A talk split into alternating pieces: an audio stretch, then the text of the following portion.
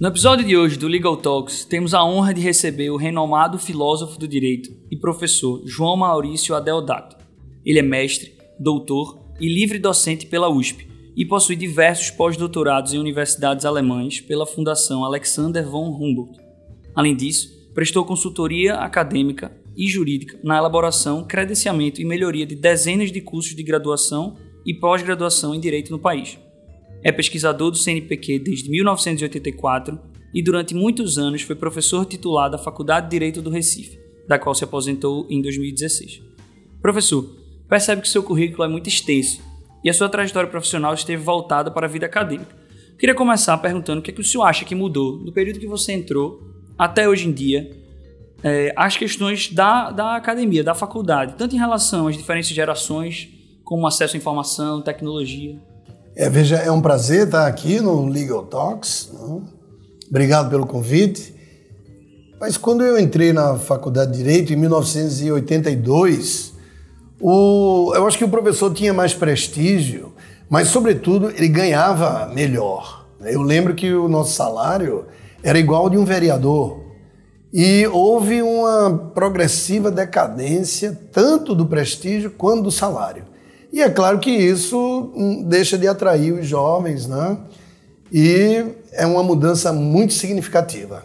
Houve um aumento até no número de alunos e de professores, mas houve queda de qualidade e, sobretudo, queda de prestígio e de salário. E quais foram os principais motivos que fizeram decidir pela carreira acadêmica? Eu ainda estou na graduação e eu noto que atualmente a quantidade de estudantes de direito que pensam em seguir esse caminho é muito pequena. É, veja, o que, o que me atraiu particularmente foi a vida acadêmica, não é?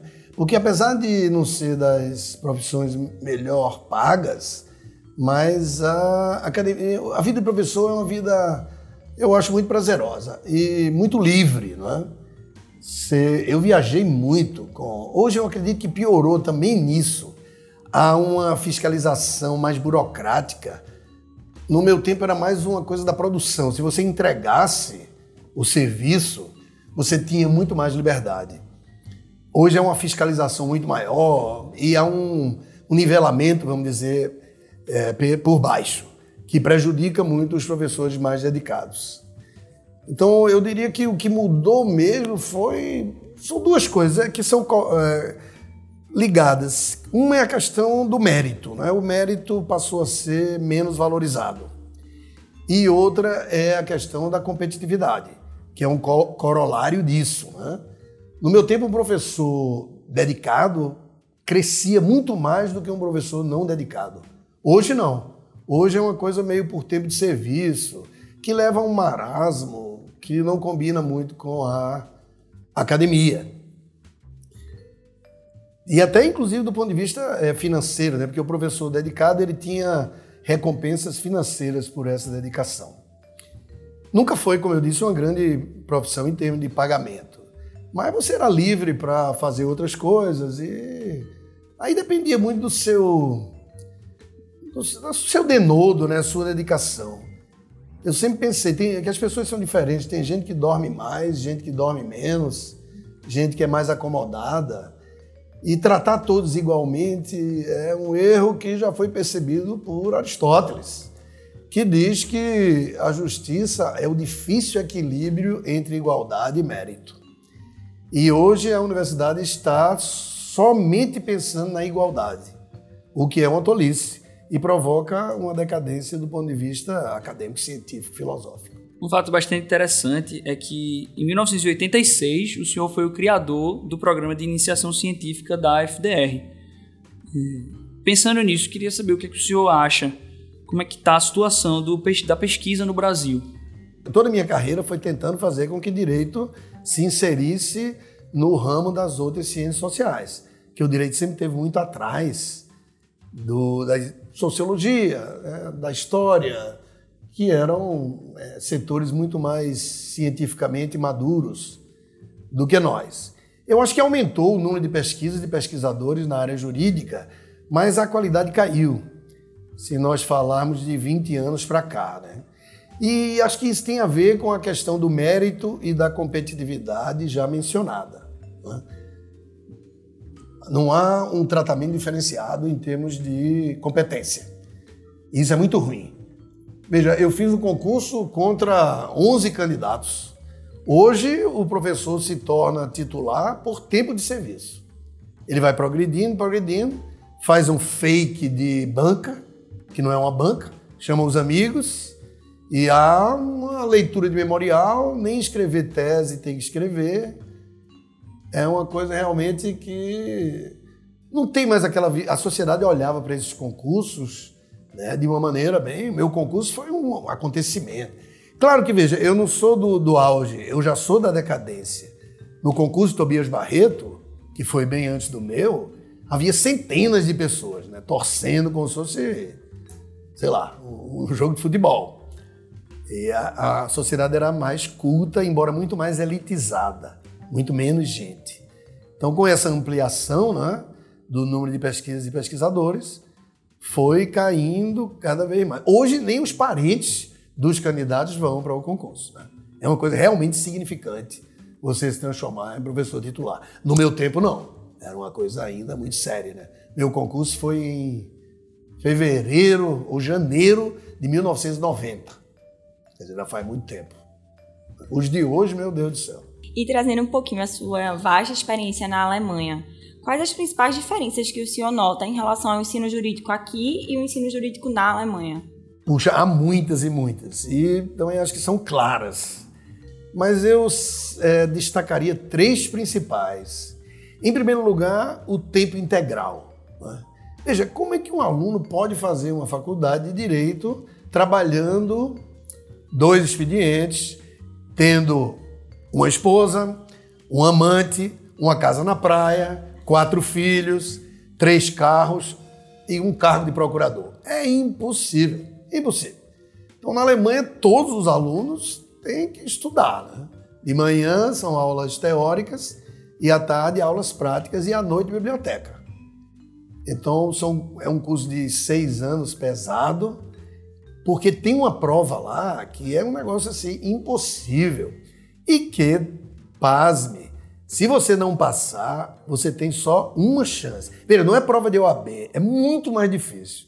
Inclusive, ela habilita a qualquer profissão jurídica, procurador da República, procurador do Estado, juiz, que você escolhe segundo sua nota. Mas o que é curioso, eu ouvi dizer que pior do que a Alemanha, ou melhor do que a Alemanha, só o Japão. Depende do ângulo se é pior ou melhor. Mas na Alemanha, que eu conheço bem, se você leva pau, você tem que justificar junto ao MEC porque levou pau. E tem mais uma chance. Se você leva pau, você volta para antes do vestibular. Você perde os seus seis anos de faculdade. Bem pior, então. Ah, é? Eu estou vendo aí essa cara de espanto de vocês. É uma cultura. Então, isso é o primeiro, o tempo integral. Depois é a qualidade do primeiro e do segundo graus, né? em que há uma imensa competitividade. É parecido com o jogo de futebol, com o campeonato de futebol que a gente tem hoje. Você sabe que os últimos lugares da Série A passam para a Série B e os primeiros da Série B passam para a Série A.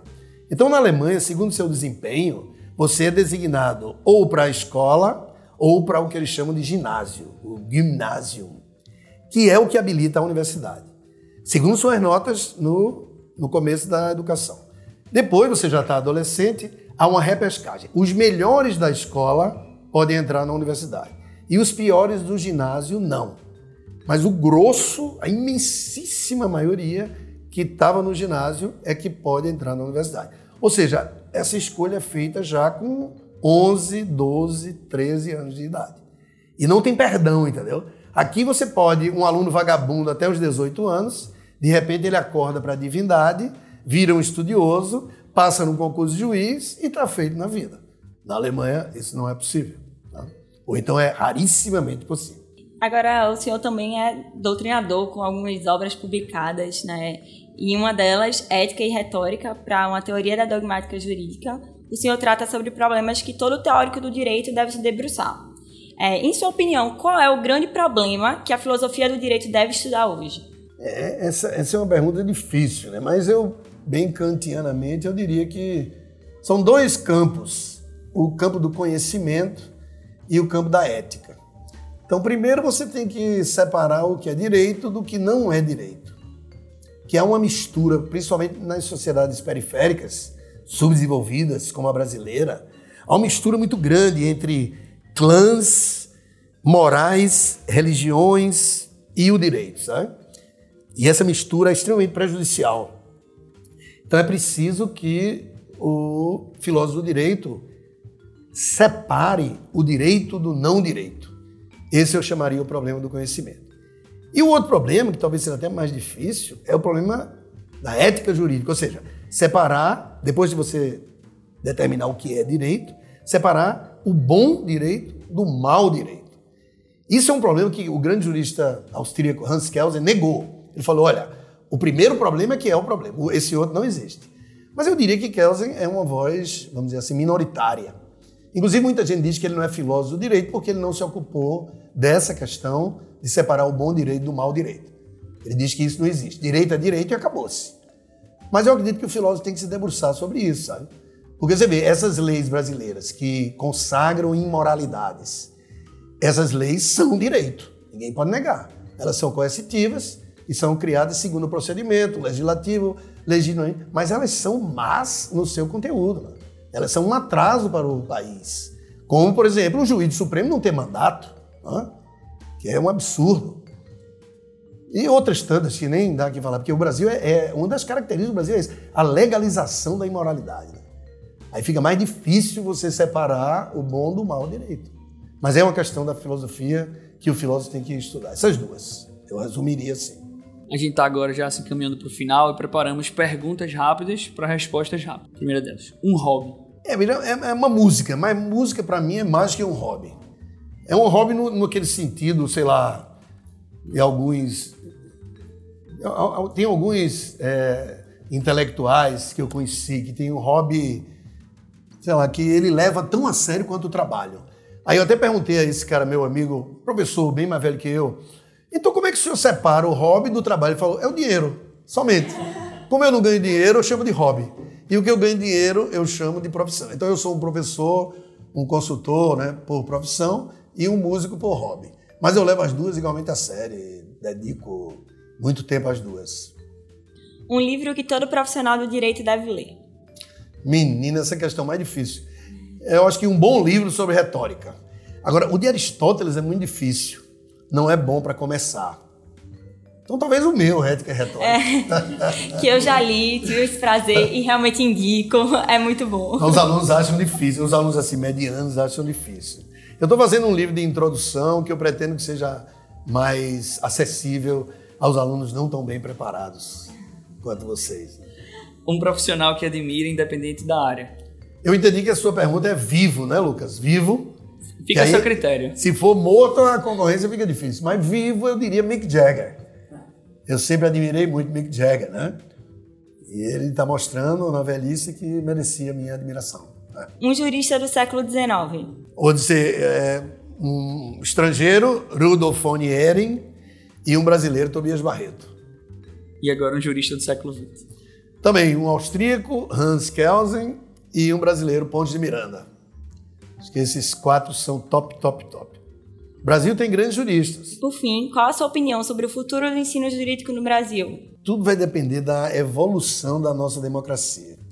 Que a sociedade brasileira nunca levou a educação a sério. Né? Eu falo de educação em todos os níveis, não é só ensino jurídico.